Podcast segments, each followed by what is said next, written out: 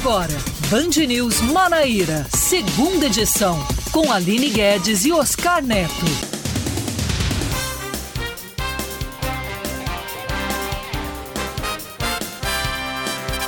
Agora 5 horas e 2 minutos em ponto em João Pessoa, 5 e 2 na Paraíba. Muito boa tarde para você, ouvinte, que está sintonizado aqui na Band News FM Manaíra. Eu sou Oscar Neto e a partir de agora está no ar o Band News Manaíra, segunda edição. Não estarei sozinho, comigo está Aline Guedes. Aline, boa tarde para você. Boa tarde, Oscar, para você, para todos que nos acompanham aqui na 103.3 FM. Hoje é 20 de janeiro de 2022, vamos juntos até às 6 da noite. E vamos com as principais informações de hoje. O Ministério Público da Paraíba recomenda ao Comando da Polícia Militar o fornecimento de equipamentos de proteção individual e que militares não paralisem as atividades. A recomendação foi feita após os PMs se negarem a trabalhar por falta de EPIs essenciais. Ao comandante-geral da PM foi recomendado que provoque o comando de cada um de cada unidade militar sobre as necessidades dos equipamentos. Já os militares foram orientados a não aderirem a paralisações ou greves.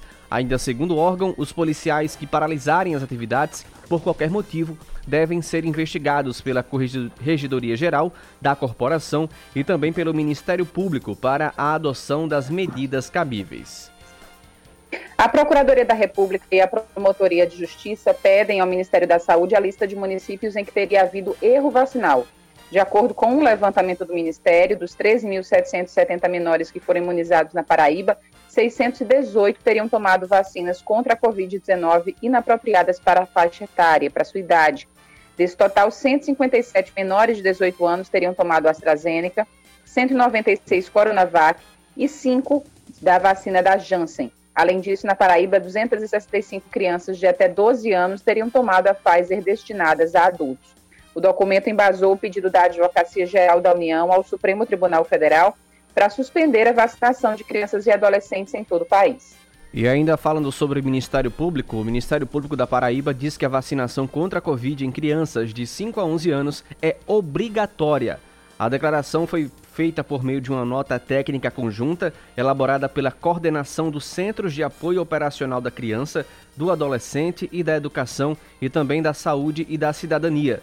De acordo com o MP, a imunização desse público é obrigatória, mas orienta que nenhuma criança deve ser privada do direito à educação por não ter sido vacinada ou por não apresentar passaporte da vacina. O órgão também alerta que todos esses casos que forem verificados deverão ser regularizados no, no prazo máximo de 30 dias. Caso não aconteça, as instituições de ensino deverão comunicar ao Conselho Tutelar e à Promotoria de Justiça para as devidas providências. Vamos seguindo com as informações, a operação Passando a Limpo do Ministério Público da Paraíba e a Polícia Civil apura se há desvios de recursos públicos na prefeitura de Dona Inês, no Brejo Paraibano. O ex-prefeito da cidade, João Idalino, é investigado. De acordo com as investigações, o posto que fornecia combustível à prefeitura era administrado pelo ex-gestor e de propriedade da irmã dele, que estaria na condição de laranja. As ações policiais cumpriram 14 é, é, de busca e apreensão domiciliar em Dona Inês, Solânia e Guarabira. Mais detalhes ainda durante este jornal. Mais de 211 mil infrações de trânsito. É isso mesmo. 211 mil infrações de trânsito são registradas em João Pessoa somente no ano passado. De acordo com a Superintendência Executiva da Mobilidade Urbana do município, a maior parte das multas foram aplicadas em cerca de 157 mil condutores que trafegaram acima da velocidade permitida. A via da capital com mais multas aplicadas foi a Avenida Rui Carneiro, em frente à subestação da Energisa, com mais de 21 mil registros. Vamos trazer também durante esse jornal os dados recentes é, do, daquele radar que foi instalado lá no retão de Manaíra, no lugar onde morreram dois motoboys vítimas de acidentes, ainda nesse jornal. Esportes Aline. O atacante Jobson, destaque do Botafogo nos anos de 2009 e 2010, é anunciado pelo Esporte Lagoa Seca da Paraíba. De atleta promissor até ganhar o noticiário pelas muitas polêmicas extracampo que acumulou, o jogador de 33 anos ganha mais uma chance no futebol e vai defender o 18º clube de sua carreira.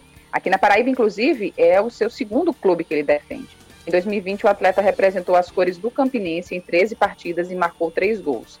Jobson chega ao Carneiro depois de desfazer seu contrato com o 7 de setembro de Pernambuco e deve fazer a sua estreia oficial no dia 3 de fevereiro contra o 13 na rodada de abertura do Campeonato Paraibano.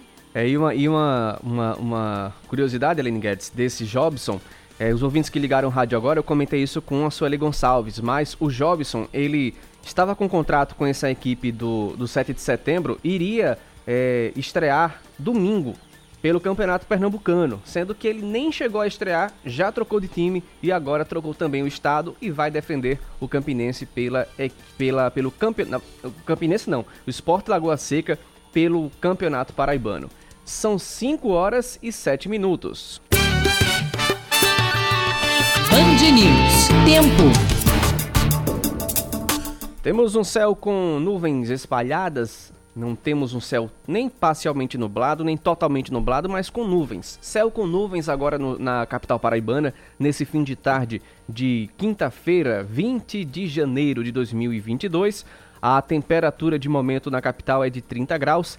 Ela chegou à máxima de 32 durante o meio do dia e a mínima foi de 23 graus. A previsão é que a noite será de pouca nebulosidade na capital paraibana, não deve chover é, por conta disso mesmo. Aline Guedes, e a situação em Campina Grande, como é que se encontra?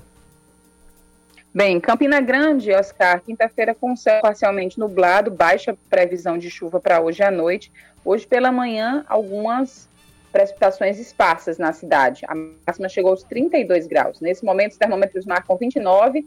Hoje à noite, a mínima deve estacionar nos 21 graus. Agora são 5 horas e 8 minutos. Você, ouvinte, pode participar conosco, mandar sua mensagem, trazer a sua informação. O nosso WhatsApp é o 991 11 9207, 991 11 9207. Participe, mande a sua mensagem, traga a, a, o seu comentário também sobre as nossas informações, sua informação do seu bairro, da sua cidade, enfim, você que nos escuta pela 103.3 FM Band News FM Manaíra. Também estamos na internet pelo aplicativo Band Rádios e no site bandnewsfm.com.br. Eu faço um apelo aos ouvintes que mandem áudios menores. Temos um áudio aqui de 1 minuto e 57.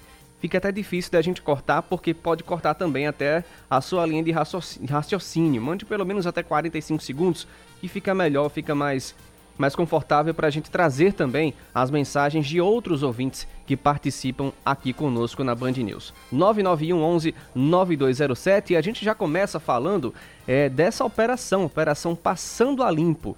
É, aliás, dessa operação não. Vamos outro assunto agora. A gente vai falar sobre a vacinação, a polêmica vacinação lá na cidade de Lucena. Vamos trazer um balanço do que foi essa semana. Desde segunda-feira, 10 pessoas já prestaram depoimentos aos Ministérios Público Federal e Estadual aqui na Paraíba após o escândalo da aplicação de vacinas indevidas em 49 crianças. É, de acordo com a promotora de justiça do MP, Fabiana Lobo, já foram ouvidas as mães, as responsáveis pela aplicação do imunizante e o secretário de saúde do, do município, Antônio Paulo, que não sabiam dessa vacinação irregular, além também do prefeito, que também foi ouvido e disse a mesma coisa. Vamos acompanhar. Até o presente momento, foi realizada inspeção no local e também foram ouvidas 10 pessoas. Dentre as pessoas inquiridas, mães que confirmaram as denúncias de que seus filhos tinham sido vacinados com vacina de adulto, assim como eh, foi ouvido o ex-secretário municipal de saúde e a ex-coordenadora de imunização. Ambos, em seus depoimentos, informaram que não tinham conhecimento da vacinação irregular e que só tomaram conhecimento do fato após a notícia ter se espalhado nas redes sociais. Ainda segundo a coordenadora do Centro de Apoio Operacional da Saúde, 200 pessoas receberam a vacina vencida por falta de armazenamento correto. Diversas pessoas, mais de 200 pessoas, foram vacinadas no município de Lucena com a dose expirada da vacina da Pfizer, com a validade vencida no tocante à temperatura. A vacina da Pfizer, ela após positivada, após sair para uma temperatura positiva, ela tem 30 dias para ser aplicada. E o município de Lucena não observou isso. Após um pedido de suspensão de, da vacinação de crianças contra a Covid feito pela deputada, a deputada federal Carla Zambelli, os MPs reforçaram a necessidade de manter a aplicação das doses para este público. Os órgãos afirmam que o, o que ocorreu no município foi um fato isolado e não justifica a suspensão da campanha de vacinação pediátrica, isso em todo o país se comprovou que esse erro que houve na cidade de Lucena foi um erro pontual, que em nada compromete a eficácia da vacina, quer no estado da Paraíba, quer no país. Então, o erro que ocorreu pontualmente na cidade de Lucena, em momento algum, justifica a suspensão da vacinação de crianças é, no nosso estado e no nosso país. A vacina de crianças, ela é segura, isso já foi atestado por diversas agências, tanto pela Anvisa como agências internacionais, e de forma que o Ministério Público conclama que os pais levem suas crianças para se vacinar. Após a conclusão do relatório, o MP afirma que vai judicializar esse caso. Responsáveis pelo erro vacinal deverão responder por um processo civil e criminal com crimes que variam entre danos ao ressarcimento, aliás, ao dano público e também improbidade administrativa. A Secretaria Estadual de Saúde deve assumir a vacinação contra a Covid em Lucena na próxima semana. Os profissionais, inclusive, começaram a ser retreinados hoje. Até o momento, a imunização na cidade está suspensa desde o início da semana por conta dessa confusão, desse erro grotesco e irresponsável que aconteceu durante a vacinação em crianças e adultos também que receberam doses é, vencidas, que estavam mal armazenadas e mal acondicionadas lá na cidade de Lucena, como a gente vem conversando, Aline, desde o início da semana. Infelizmente, isso está abrindo precedentes para discussões em todo o país, discussões sem fundamento, digo eu, porque esse caso ainda está em investigação. Eu trago a informação também que a vacinação em uma cidade do interior de São Paulo havia sido suspensa desde ontem, isso porque uma criança teve uma parada cardíaca. E acreditava-se que a criança, que isso teria sido, é, é, como é que se diz, reação da vacina que ela tomou é, durante a semana. Mas a Anvisa já descartou a possibilidade disso e a vacinação vai continuar amanhã. A vacina já tem a sua eficácia comprovada, já tem também todos os relatórios comprovados é, com relação a isso, que as, as reações que acontecem não, não envolvem AVC, não envolvem parada cardíaca, não envolvem nada desse tipo de coisa. Trombose que as pessoas vêm falando aqui é, quando um ator infelizmente morre ou passa mal, quando um cantor é, como aconteceu com o cantor Maurílio, foi do mesmo jeito, o pessoal, ah, tá vendo? Tomou as duas doses e já tá tendo reações. As reações da vacina que são estudadas, que passaram por estudos, é febre, é um vômito, dor de cabeça, são reações gripais. Isso já, justamente por conta do que acontece dentro do nosso corpo, da luta dos, dos anticorpos contra o vírus, então os sintomas gripais aparecem por conta dessa reação. Mas, infelizmente, esse, esse, essa discussão vem acontecendo aqui e a gente reforça o que a própria promotora falou. Ela não falou porque ela é apenas promotora, porque ela também é, buscou informações com a Anvisa, com a Pfizer. A própria Pfizer também é, já emitiu uma nota, a própria farmacêutica já emitiu uma nota testando a eficácia e a segurança da vacina, mas infelizmente tem pessoas ainda que tem esse discurso de dizer que não vai vacinar os filhos por conta da eficácia, por conta do que aconteceu em Lucena. Está sendo investigado, mas também não vamos prejudicar as crianças e os pais das crianças que querem é, vacinar os seus pequenos e querem os protegê-los da, da infecção e também de casos graves, de quadros graves da Covid-19, não é, Aline? Pois é, infelizmente, né, como a gente já vinha falando durante a semana, acaba servindo é, de acaba fortalecendo né, esse discurso. E infelizmente né qualquer notícia que saia a respeito da vacina isso já fica com a pulga atrás da orelha né? Mas será que é porque a vacina não tem eficácia? Será porque realmente é, ela pode engatilhar alguns outros sintomas muito graves? Será que é porque essa criança não tomou uma vacina de adulto também? Vai se lá. Enfim é, é muito lamentável mesmo que, que isso esteja ocorrendo nessa altura do campeonato. Mas a gente vai acompanhando, a investigação prossegue, é, os órgãos estão totalmente, como o Ministério Público, totalmente engajados em tentar esclarecer essa situação o mais rápido possível e punir os responsáveis.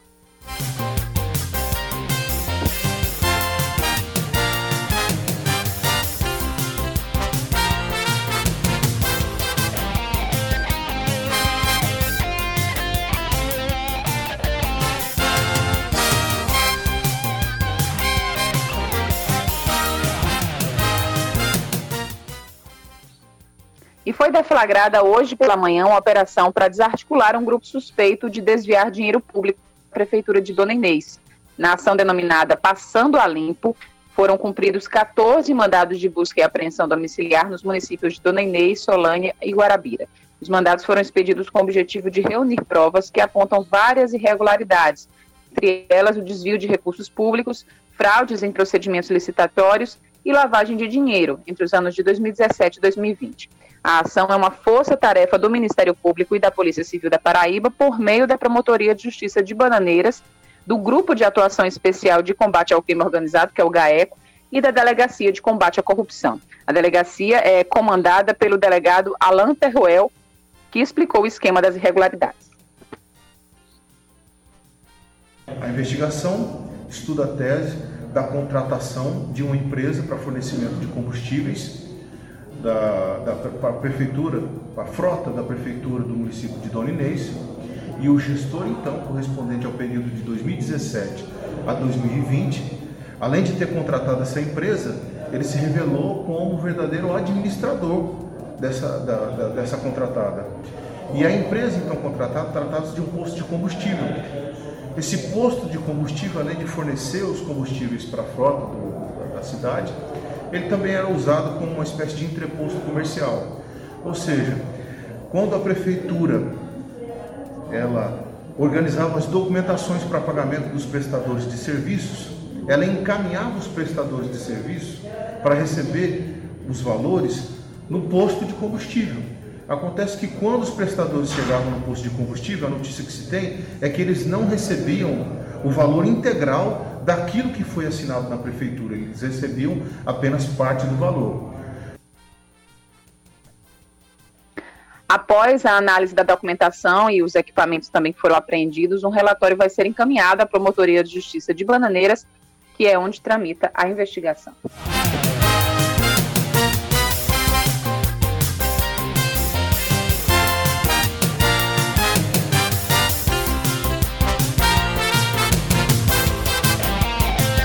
Agora são 5 horas e 19 minutos. A gente fala sobre um assunto que a gente já ensaiou aqui durante é, o nosso primeiro bloco, durante as manchetes. É sobre as multas que foram que foram lavradas, esses autos que foram, foram lavrados, la, autos lavrados por infração é, no trânsito aqui em João Pessoa, na super, pela Superintendência Executiva de Mobilidade Urbana. Foram mais de 211 mil em 2021. Esse dado faz parte de um balanço divulgado nesta quinta-feira pela CEMOB. Sobre esse assunto, a gente vai conversar agora é, com o diretor de operações da CEMOB, o Sanderson Cesário. Boa tarde, Sanderson, seja muito bem-vindo aqui à Band News. Muito obrigado por nos atender. E já te faço uma pergunta de, depois, do seu, de, depois do seu boa tarde, logicamente. É, já temos também até um balanço do novo equipamento que foi instalado recentemente lá no bairro de Manaíra, né? No retão de Manaíra, onde foram registrados aí um, nesses últimos meses dois acidentes graves envolvendo motociclistas e já temos também um balanço, digamos, positivo porque já sabemos a raiz do problema, que é a velocidade alta no retão de Manaíra, e negativo porque as pessoas também têm ainda é, é, essa irresponsabilidade de dirigir em alta velocidade em vias públicas aqui na capital. Boa tarde, Sanderson. É, boa tarde, Oscar. Boa tarde a todos os ouvintes, né?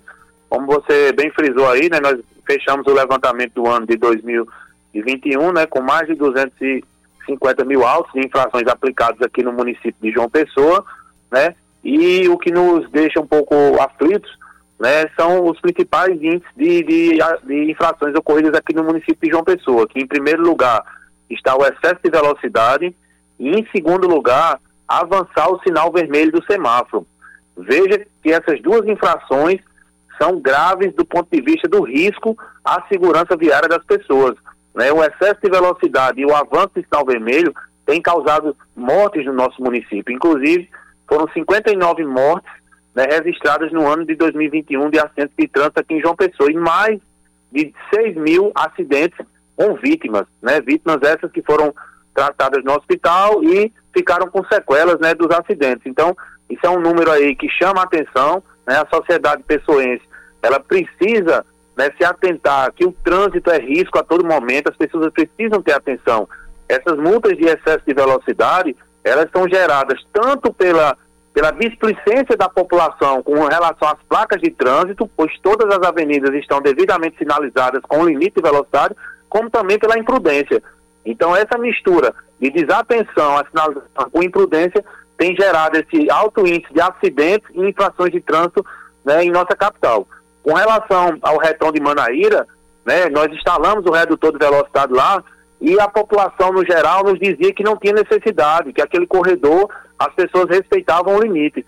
Então eu disse a todos, e agora eu tenho dados para provar à sociedade, a CEMOB tem dados, né, informando que em apenas 16 dias 1.822 condutores passaram acima da velocidade naquele corredor. Então é um número alarmante né, que reflete nos acidentes que vinham ocorrendo lá naquela avenida.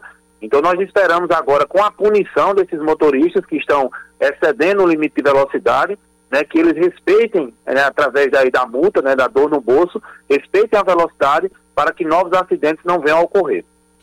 É, pra, como você bem explicou e os ouvintes também ouviram a informação, mesmo com o radar instalado, período educativo de 14 dias, se eu não me engano, se eu tiver errado você me corrija, mas depois que passou desse período, as pessoas continuaram ainda transitando em alta velocidade lá pelo retão de Manaíra. E interessante e, e do mesmo jeito indignante, digamos assim, as pessoas ainda reclamaram da CEMOB de ter colocado esse importante instrumento o, o, o, radar não está ali para multar ninguém, tá? Para disciplinar as pessoas que cometem esse tipo de, de, de, de infração. Sanderson, hoje no fim da, da, da manhã, por exemplo, é, aconteceu um acidente na Rui Carneiro com a Maria Rosa, exatamente sobre isso. Um veículo em alta velocidade que cruzou o sinal vermelho e atingiu uma pessoa que vinha de moto, não foi isso?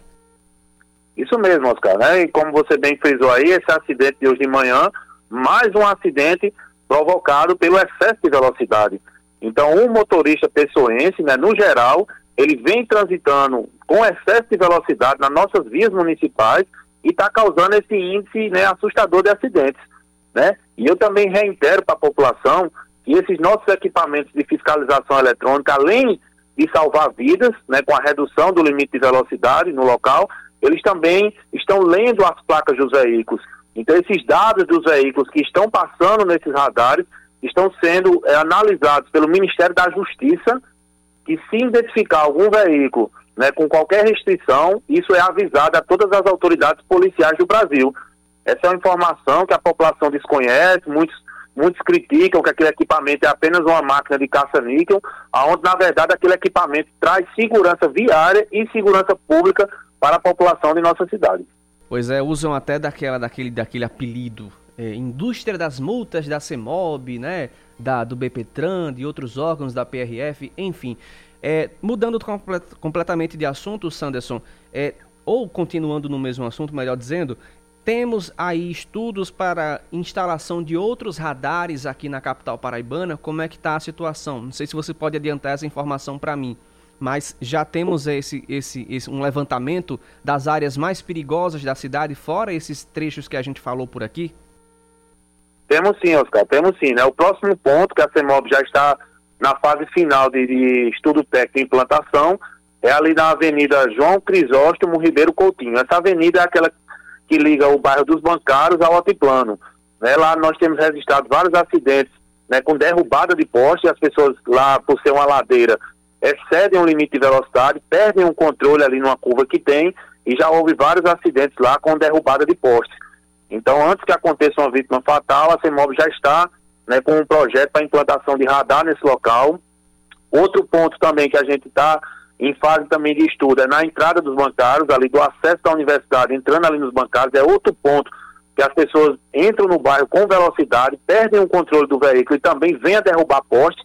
Né, nós temos vários levantamentos de, de acidentes ocorridos, inclusive uma semana, é, passa, essa semana, na verdade, um acidente que, derru que derrubou os postes lá no local.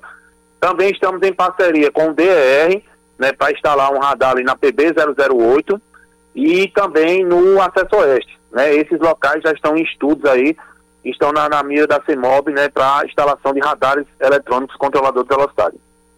Pois bem, com essas informações, é, eu já agradeço a você, Sanderson Cesário, ele que é diretor de operações da CEMOB, trouxe mais informações sobre as multas que vêm sendo aplicadas por motoristas em excesso de velocidade aqui na capital paraibana e também outros, outros crimes de trânsito que acontecem aqui na capital e também falou sobre os radares que serão instalados posteriormente aqui na capital. É, Sanderson, muito obrigado pela sua participação e um bom trabalho a todos. A CEMOP agradece o espaço e estamos à disposição da população. Boa tarde. Agora são 5 da tarde, 27 minutos. A gente vai para um breve intervalo e voltamos já com mais informações. Você está ouvindo Band News Manaíra, segunda edição. Estamos de volta, 5 da tarde, 28 minutos. O Tribunal de Justiça da Paraíba derruba a decisão que suspendia a lei de zoneamento do município de Conde, no litoral sul paraibano. Uma ação civil pública contrária à lei foi movida pela Associação do Povo Indígena Tabajara da Paraíba e também pela Associação dos Moradores de Guruji 1, que fica no Conde.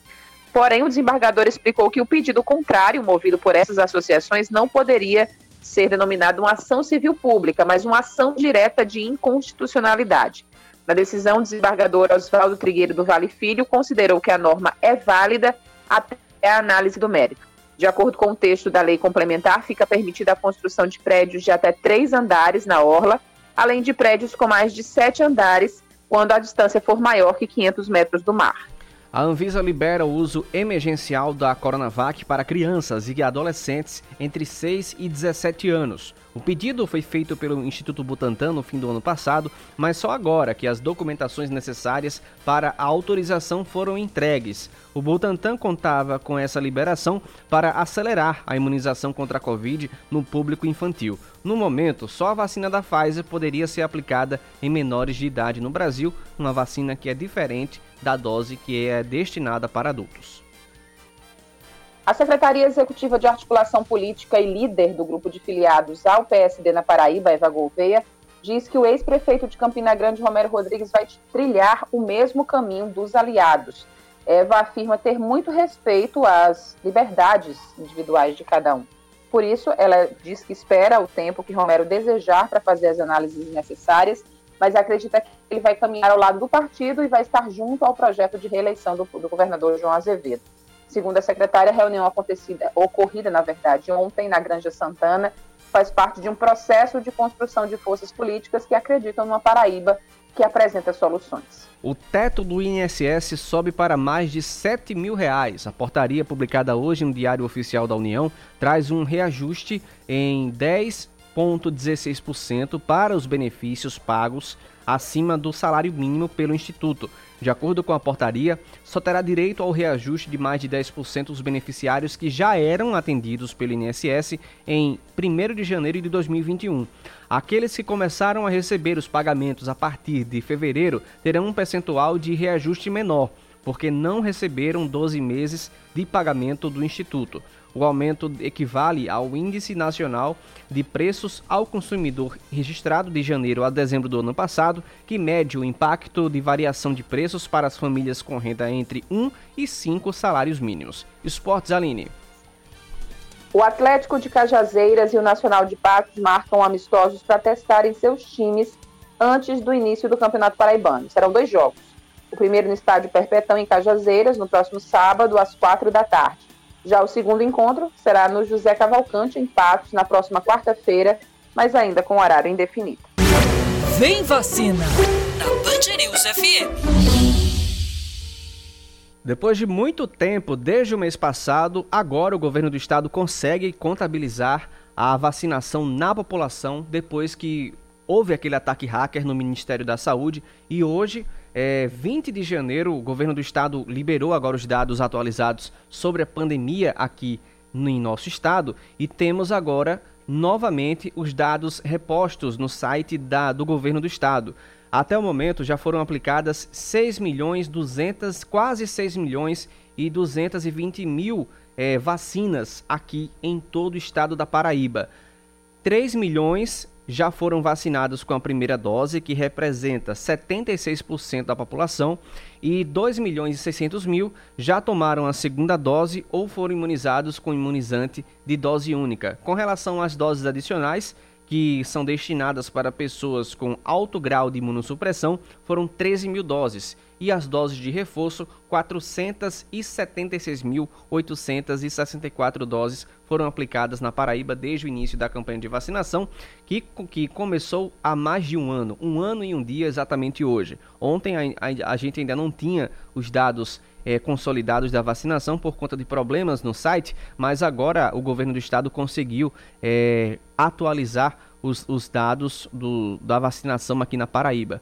Com relação às doses distribuídas para os municípios, elas representam 6 milhões 721 mil e 63 doses distribuídas para os municípios paraibanos.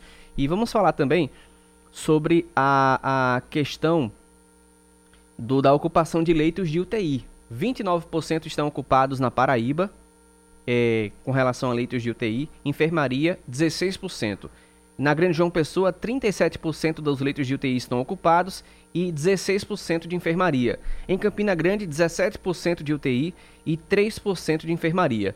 Já no Sertão, 46% de UTI e 40% de enfermaria. O Sertão do Estado já alcançou, já ultrapassou, no caso, a Grande João Pessoa, já vinha com dados é, em crescência desde a última semana e agora ultrapassa a Grande João Pessoa, 46% dos leitos de UTI ocupados no sertão do estado contra 37 da capital paraibana. Foi registrado um óbito desde entre é, terça e quarta, nas últimas 24 horas.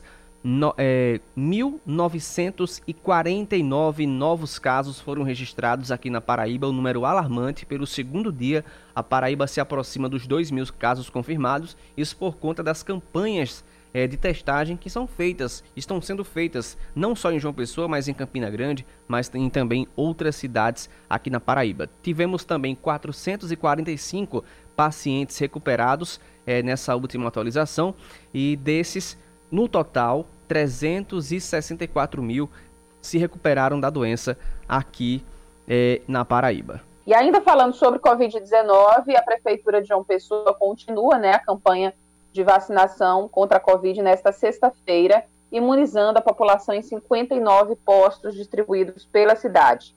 Lembrando que todos os públicos a partir dos 12 anos têm que realizar o agendamento, é, que sempre fica disponível a partir das 7 da noite do dia anterior, ou seja, nessa quinta-feira, a partir das 7 da noite, você entra no aplicativo Vacina João Pessoa ou no site vacina.joaopessoa.pb.gov.br para agendar a sua imunização. As crianças de 5 a 11 anos que têm comorbidades ou deficiência podem se vacinar na FUNAD, que fica no bairro Pedro Gondim. É, estão disponíveis também primeiras doses para pessoas a partir de 12 anos e segundas doses da Coronavac, Pfizer, AstraZeneca e Janssen.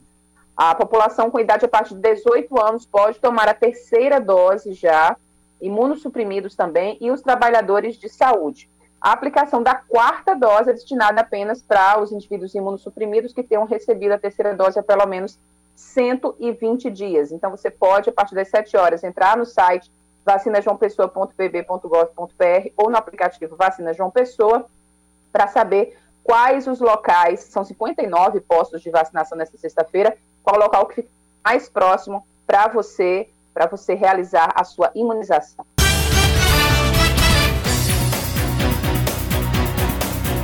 Informação que chega agora é da morte da cantora Elza Soares. Aos 91 anos, ela faleceu hoje à tarde, por volta das 15 para as 4. Ela faleceu em sua casa no Rio de Janeiro por causas naturais. Isso quem diz é a família em nota. É, Elza é uma ícone né, da música brasileira, da, da resistência também, do samba, do pop. Ela cantou muito e encantou muito aqui o Brasil, mas ela tem essa, essa essa alma, esse espírito de mulher empoderada que empoderou muitas outras cantoras que vieram depois da sua geração. Ela também considerada uma das maiores artistas do mundo. A cantora foi eleita como a voz do milênio e teve uma vida apoteótica, intensa, que emocionou o mundo com a sua voz, a sua força e a sua determinação. É, Elza descansou, mas estará sempre na história da música brasileira, com certeza, nos corações dos sambistas, nos corações das mulheres, dos homens desse país que eram fãs da cantora Elza Soares. É essa uma nota que foi enviada pela família e equipe de Elza, o Pedro Loureiro, Vanessa Soares, familiares e equipe de Elza assinam essa nota e lamentam a, com tristeza e pesar essa informação do falecimento da cantora e, e compositora Elza Soares aos 91 anos. Aline Guedes, você também acompanhava muito, acompanhava as apresentações de Elza. Ela, por problemas de saúde, ela começou a cantar em cima de um trono mas era como uma rainha mesmo, a rainha da voz brasileira. Ela fazia as interpretações como ninguém, até os seus 91 anos. Infelizmente, nos deixa agora por causas naturais e também deixou essa lacuna agora na música brasileira, não é mesmo? É verdade. Elza, além de uma grande cantora, além de um ícone da música brasileira, um ícone da música das mulheres, ela era um fenômeno na natureza, né? Ela era ela era muito além do seu talento, ela era uma força da natureza, de fato. E uma coisa muito, muito interessante é que a Elza Soares, ela morre hoje, aos 91 anos, no mesmo 20 de janeiro, que há 39 anos é, o Brasil se despediu do Manuel Francisco dos Santos, que é o Garrincha, estrela do nosso futebol. Uhum. Ou seja, a Elza Soares é, falece exatamente no mesmo dia do aniversário da morte de Mané Garrincha, que, enfim, a gente. É, nós não éramos vivos, né, é, Oscar, ainda, mas a gente sabe de toda a história de amor, e história muito conturbada, inclusive, entre uhum. os dois, mas que, enfim, eles sempre levaram, apesar das idas e vindas e brigas, e, mas eles sempre disseram que era um amor da vida um do outro. Que rendeu até um, até um livro, Aline, Minha Vida com Mané, escrito por Elza Soares. Pois é, uhum. curiosamente ele faleceu no mesmo dia que o seu grande amor, uhum. Mané Garrincha. Então que Elza descanse em paz, seja bem recebida por ele, por seu amor e pelo céu.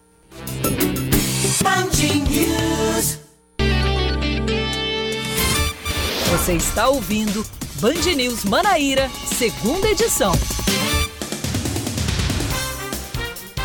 Agora são 5h42, você ouvinte que ligou o rádio agora, no finalzinho do bloco passado, a gente noticiou aqui a morte da cantora Elza Soares aos 91 anos. No decorrer da nossa programação, com certeza você vai continuar acompanhando os detalhes é, do velório, enfim, das homenagens, com certeza, que serão feitas à cantora Elza Soares, que morreu hoje durante é, a tarde desta quinta-feira de causas naturais. Mas vamos continuar com as informações aqui pela Paraíba.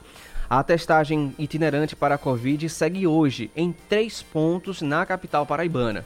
Os exames serão realizados no Busto de Tamandaré, no Mangabeira Shopping e na instituição Uniesp, na Universidade Uniesp, que fica na BR-230. Os postos serão abertos a partir das 5 e meia da tarde, já estão abertos, já estão com filas também, os ouvintes já começam aqui a reclamar conosco, é, não conosco, reclamar, reclamar para a gente por conta dessas filas. E essas fichas serão distribuídas para a realização dos testes até as 9 horas da noite, mas a realização dos exames acontece até as 10 horas. Além dos, dos postos itinerantes, as testagens ocorrem em pontos fixos, instalados na Federação das, Associa das Indústrias da Paraíba, a FIEP, e nas unidades de saúde da família. Já temos muito trânsito é, nesses locais e já já mais informações para você. Saúde completa mais de 500 atendimentos e expande sua cobertura para o Sertão e Alto Sertão, com sede também em Cajazeiras. O objetivo é abranger todas as três macro-regiões de saúde, que são João Pessoa, Campina Grande e o Sertão e Alto Sertão. O teleatendimento foi criado para desafogar os serviços de saúde, evitando que as pessoas estejam, quando tiverem dúvidas né, sobre os seus sintomas gripais, transitando nos locais que possam ser facilitadores de contaminação, se expondo e expondo os outros. Até o momento, a Alô Saúde já realizou 543 atendimentos e a maior parte da procura é por pessoas que apresentam sintomas gripais. O número de pessoas com casos leves orientadas a permanecer em casa está atualmente em 81%. O interessado deve ligar para o número 3211-9844, 3211-9844, de segunda a sexta-feira, das 8 da manhã até às seis da noite para ser atendido por médicos que vão tirar todas as dúvidas. E só assim também evitar que as pessoas aglomerem é, em hospitais e também em UPAs aqui é, da nossa Paraíba. Os enfermeiros e técnicos de enfermagem da cidade de Lucena vão passar por uma nova capacitação sobre vacinas contra a Covid-19. O treinamento acontece hoje e é oferecido pela Secretaria Estadual de Saúde. Tem a finalidade de esclarecer dúvidas sobre o processo de imunização, desde o armazenamento até a aplicação das doses.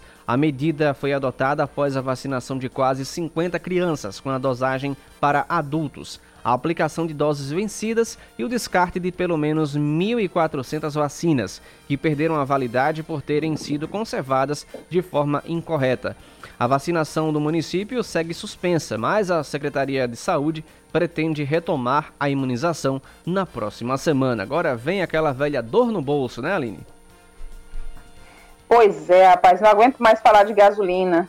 o preço da, do, combustível, né, da gasolina em João Pessoa, apresenta diferença de 32 centavos entre os postos, segundo a pesquisa divulgada pelo Procon Municipal. Ou seja, se você pode, pesquise direitinho peixinhos, porque faz muita diferença. Exatamente. Os valores oscilam entre é, 6,39 e 6,69. Com isso, a média de R$ 6,46 para pagamento à vista.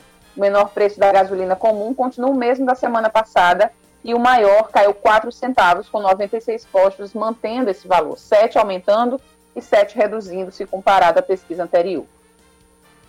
Para esportes agora, o amistoso entre CSP e Auto Esporte acaba empatado. O duelo aconteceu na tarde de ontem no campo de uma faculdade particular de João Pessoa, mas teve o apito final com empate sem gols.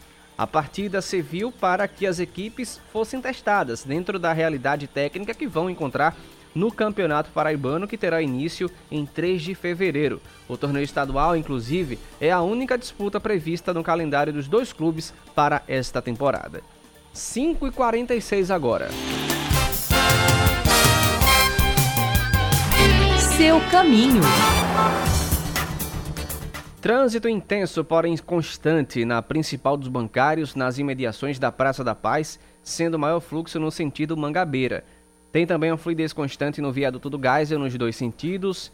Trânsito intenso, mas sem retenções de veículos em toda a extensão do retão de Manaíra, sendo maior fluxo no sentido praia.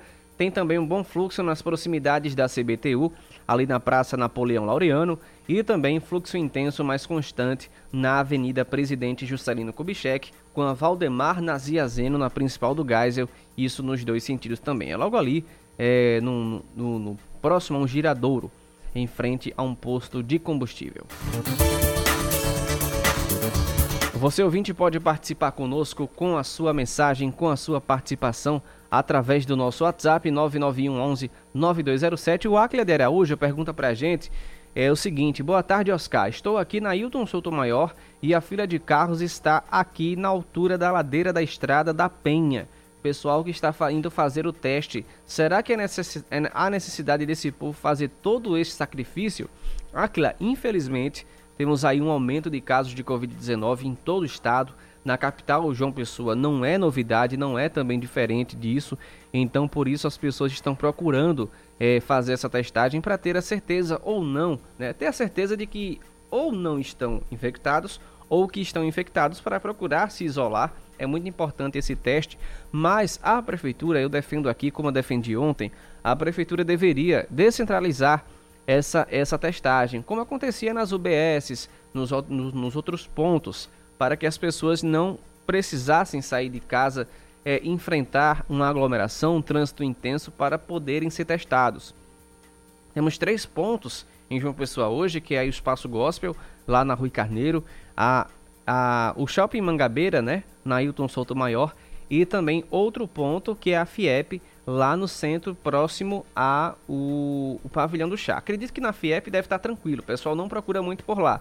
Mas como a Rui Carneiro é um lugar mais acessível, o Espaço Gospel e também o Mangabeira Shopping também é mais acessível que a FIEP, que fica no centro, eu acredito que por isso está havendo esse trânsito intenso é, por lá. Mas é interessante é importante que você que esteja com síndrome gripal, que esteja tossindo, que esteja com a garganta é, com, com, inflamada, enfim, é, com febre, tenha alguma síndrome gripal, queira tirar a prova, melhor fazer o teste e para que a gente não não não para que você também não passe essa contaminação para outra pessoa que não se vacinou, por exemplo, né? A gente tem que tem que se vacinar por nós e pelos outros, a gente tem que se testar também por nós e pelos outros, por amor ao próximo também. A novela de Veneziano e João, sinais, fortes sinais de rompimento são percebidos na Granja Santana. Esse é o tema da coluna de Cláudia Carvalho. Eterno candidato sem chances à presidência da República, José Maria Emael pode não ter votos, mas eu vou pegar emprestado dele um meme que até hoje faz sucesso na internet. Sinais, fortes sinais. E isso é para definir o atual estágio da novela que envolve o senador veneziano Vital do Rego e o governador da Paraíba, João Azevedo. Na primeira cena dessa quarta-feira, João recebeu na Granja Santana uma comitiva de aliados de Romero Rodrigues. Eles foram convidados e levados ao ao encontro de João pela secretária executiva da articulação política, Eva Gouveia. E o grupo saiu dessa conversa anunciando apoio à reeleição do governador. Entre os novos aliados está o vereador de Campina Grande, Pimentel Filho, que inclusive já foi presidente da Câmara da Rainha da Borborema. Depois do intervalo, foi a vez da secretária Ana Cláudia Vital do Rego chegar à granja e levou com ela uma carta pedindo exoneração. Agradeceu a João pela confiança e pela oportunidade e deu tchauzinho. A justificativa para a partida precoce foi a preparação da pré-candidatura a deputada estadual. Já tinha havido muitas emoções para um dia na rotina da agenda da residência oficial do governo, mas os compromissos ainda não haviam terminado. O mais esperado deles aconteceria à noite. João Azevedo finalmente teve a oportunidade de conversar com o senador veneziano Vital do Rego. O próprio governador disse que a conversa foi tranquila e que não tratou de rompimento. Uma fonte ligada ao governo me disse hoje de manhã que veneziano apresentou queixas em relação à gestão estadual e que o governador, por sua vez, teria delegado ao alguns auxiliares a tarefa de resolvê-las. E assim terminou o quentíssimo capítulo de ontem da novela. Nós, telespectadores, ficamos com a sensação de que novas e bombásticas cenas estão por vir. E para aguçar ainda mais a nossa curiosidade, Veneziano Vital compartilhou nessa quinta-feira nas redes sociais dele um TBT extremamente sugestivo. Em plena campanha, ele faz o V da vitória. Quer um spoiler maior do que esse? Manuel Carlos e Valcir Carrasco não conseguiriam criar mais expectativa e suspense que os políticos da Paraíba. Os próximos dez dias serão de efervescência no cenário, já que existe uma previsão, feita inclusive pelos atores principais, que o folhetim termine no fim desse mês. E essa não é uma obra de ficção, portanto, qualquer semelhança com fatos reais não terá sido mera coincidência.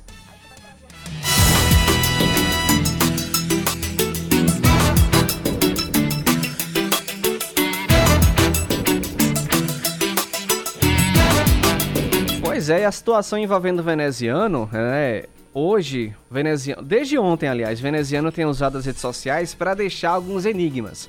O senador ele passou por uma cirurgia é, para tirar um nódulo na, na, na laringe e não está conseguindo falar. É exatamente isso. Ele está se recuperando ainda dessa cirurgia, deve voltar aí em fevereiro depois do recesso parlamentar.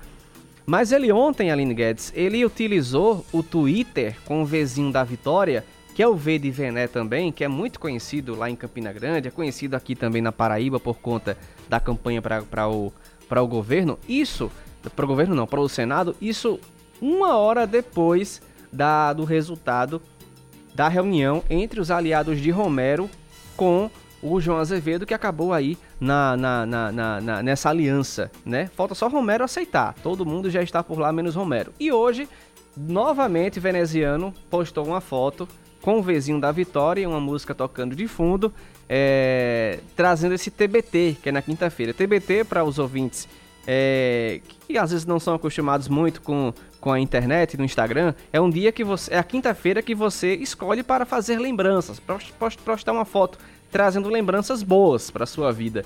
Então, veneziano, é, eu acredito, Aline, que só ele não sabe que ele é candidato.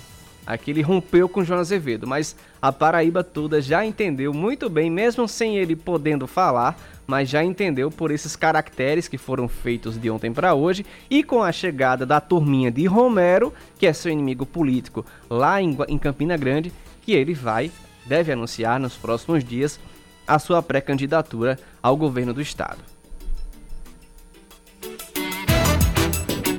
E mudando completamente de assunto, após passar por uma sanitização, o Salão do Artesanato Paraibano 2022 volta a funcionar hoje. O evento havia suspendido atividades depois de artesãos testarem positivo para a Covid-19.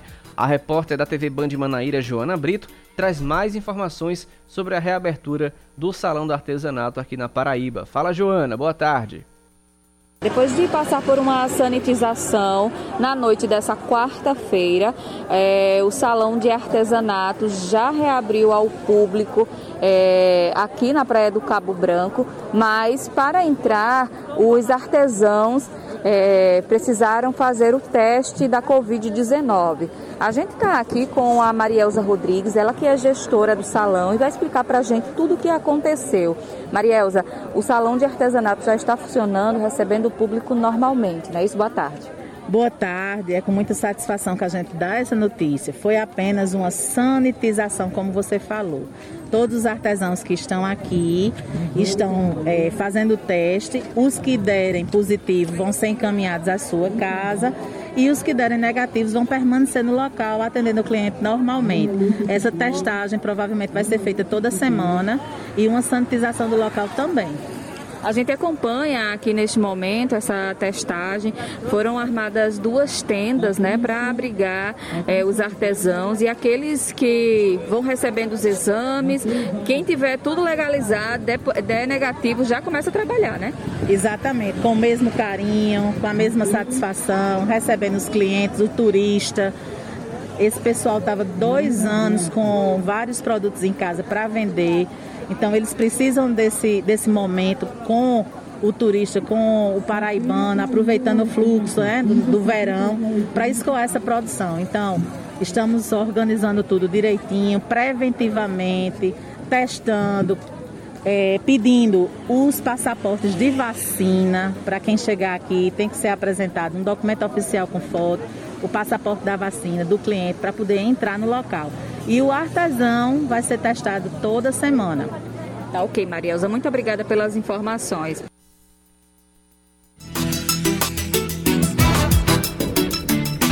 Seu caminho.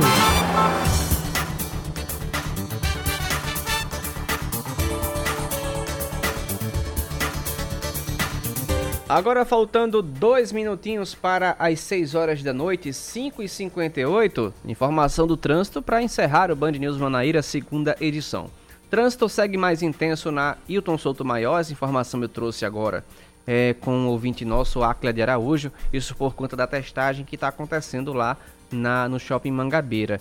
Temos também um fluxo moderado e constante na Cruz das Armas, nos dois sentidos. Tem também boa fluidez na Avenida Monsenhor Valfredo Leal, próximo à Praça da Independência. Você ouvinte está no trânsito em João Pessoa, tem informação para compartilhar com a gente e também informar os outros ouvintes que estão é, no trânsito na capital, manda mensagem para o nosso WhatsApp 991 11 9207 991 11 9207. Vou aqui no viaduto do Cristo para saber como é que está a situação por lá. Temos aqui é, no sentido José Américo, para quem está saindo ali do bairro do Geisel para pegar o José Américo em direção a Hilton Souto Maior, trânsito parado nesse momento por lá, em frente ali ao Superfácil Atacado, trânsito muito intenso nesse momento na Hilton Souto Maior.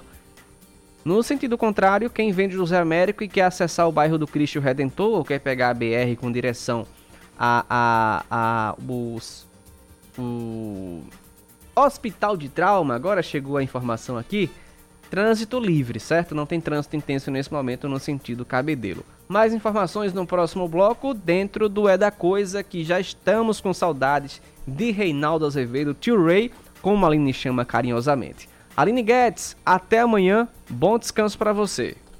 Até, Oscar, valeu, até amanhã. Você ouviu Band News Manaíra, segunda edição.